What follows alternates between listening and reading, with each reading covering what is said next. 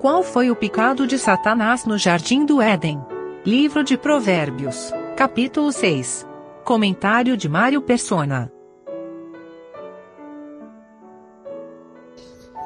Basicamente, o que ele está dizendo aqui é que o homem maligno não é transparente. Ele não, ele acena com os olhos, fala com os pés, faz sinais com os dedos. Ele tem dois discursos, né?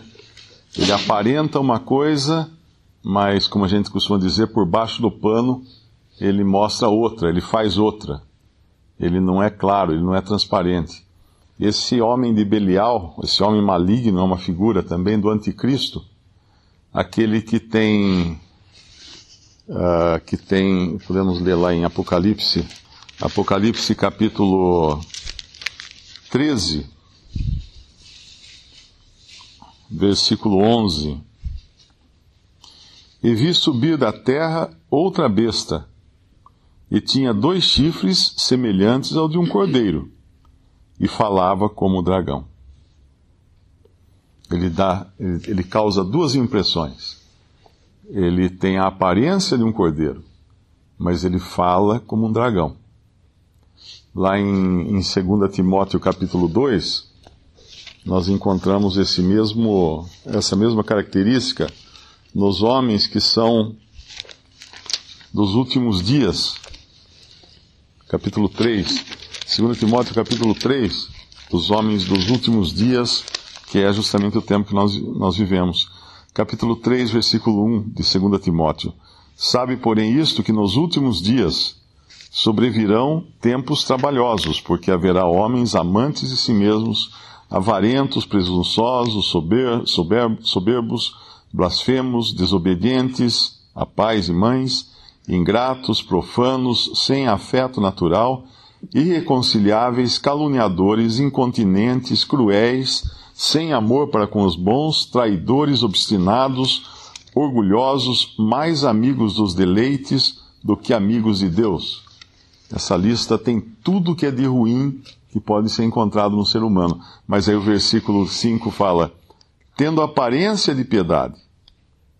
Então são pessoas que têm tudo isso e parecem piedosas.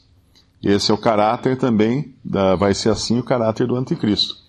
E esse é o caráter também do próprio Satanás, que hoje ele se, ele se apresenta como anjo de luz e os seus ministros como, anjo, como anjos, de, anjos de justiça, né? ministros de justiça, seus servos como ministros de justiça. E ele é enganador. E o seu, o seu trabalho de enganar é, é, é, é justamente de acusar, né, de causar distúrbios. Esse é o objetivo de Satanás. O primeiro pecado lá no Éden, ele acusou a Deus. Ele começa acusando a Deus. Uh, assim que Deus disse: Não comerás de toda a árvore do jardim. Então ele já causou ali uma, uma dissensão entre Eva e Deus. Primeira, a primeira coisa que aconteceu ali no Éden foi uma alguém causando uma uma desconfiança, né, uma, uh, falando com palavras de duplo sentido ali, exagerando no que Deus falou, ele coloca desconfiança na cabeça de Eva em relação a quem? Em relação a Deus, em relação ao Criador.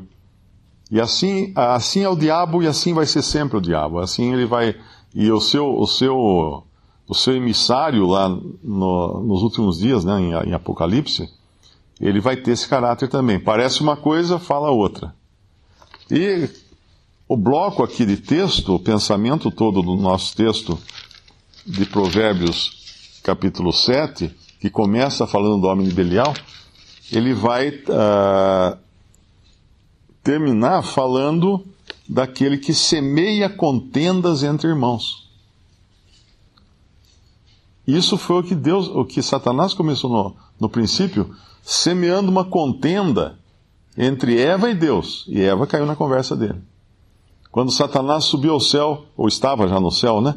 Uh, e se apresentou diante de Deus, ele tentou criar uma contenda entre Deus e, e Jó, dizendo: ó, olha lá, ó, Jó não é tudo isso não. E aí criando uma desconfiança em Deus. Esse é o que cria contendas, esse que cria ah, inimizades, ah, fofocas, né? É, é a mesma coisa fofoca, né? É a pessoa que fala uma coisa com a boca, mas com os pés, com os olhos, com os dedos, faz sinais que só podem ser identificados por, por algumas pessoas. E essa é a. E, e quando, ele, quando a, a palavra aqui em Provérbios fala das coisas que Deus aborrece, e a sétima, que a sua alma abomina, Provérbios 16, essas coisas, essas seis coisas aborrecem o Senhor, e a sétima a sua alma abomina. É até estranho, né, quando a gente lê essa lista. Porque o versículo 17 fala mãos que derramam sangue inocente. Nos fala de homicidas. E Deus, obviamente, sim, aborrece o homicida, né? Deus odeia o, o homicida. Porém, a sétima coisa Deus abomina. É uma abominação contra Deus. E quantas vezes nós não fomos homicidas, né? Mas fomos causadores de contendas entre irmãos. Como é, é mais fácil do que matar uma pessoa, as, as consequências físicas e legais são muito menores ou quase inexistentes, né? Mas aos olhos de Deus é pior até do que o homicida. E é estranho pensar isso, porque na verdade Deus ele enxerga as coisas no seu aspecto amplo. Nós enxergamos as coisas na base da causa e efeito aqui na Terra. Uh, o homicida ele matou a pessoa, matou a pessoa. Foi um ato, acabou ali, né? Mas o que semeia contenda entre, entre irmãos ele vai causar um dano maior, um dano mais que vai se alastrar para mais pessoas, porque isso isso contamina, né? Quando eu chego para alguém e falo assim, ó, oh, fiquei sabendo uma coisa daquele irmão lá, ó, ao invés de ir falar com o irmão, né, eu crio pessoas contra aquele irmão e às vezes nem sabe o que está fazendo. Passa perto, aí muda o discurso, né? Acena com os olhos, fala com os pés, faz sinal, sinais com os dedos.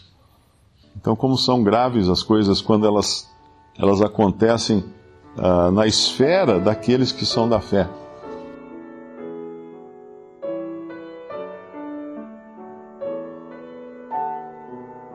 Visite respondi.com.br. Visite também 3minutos.net.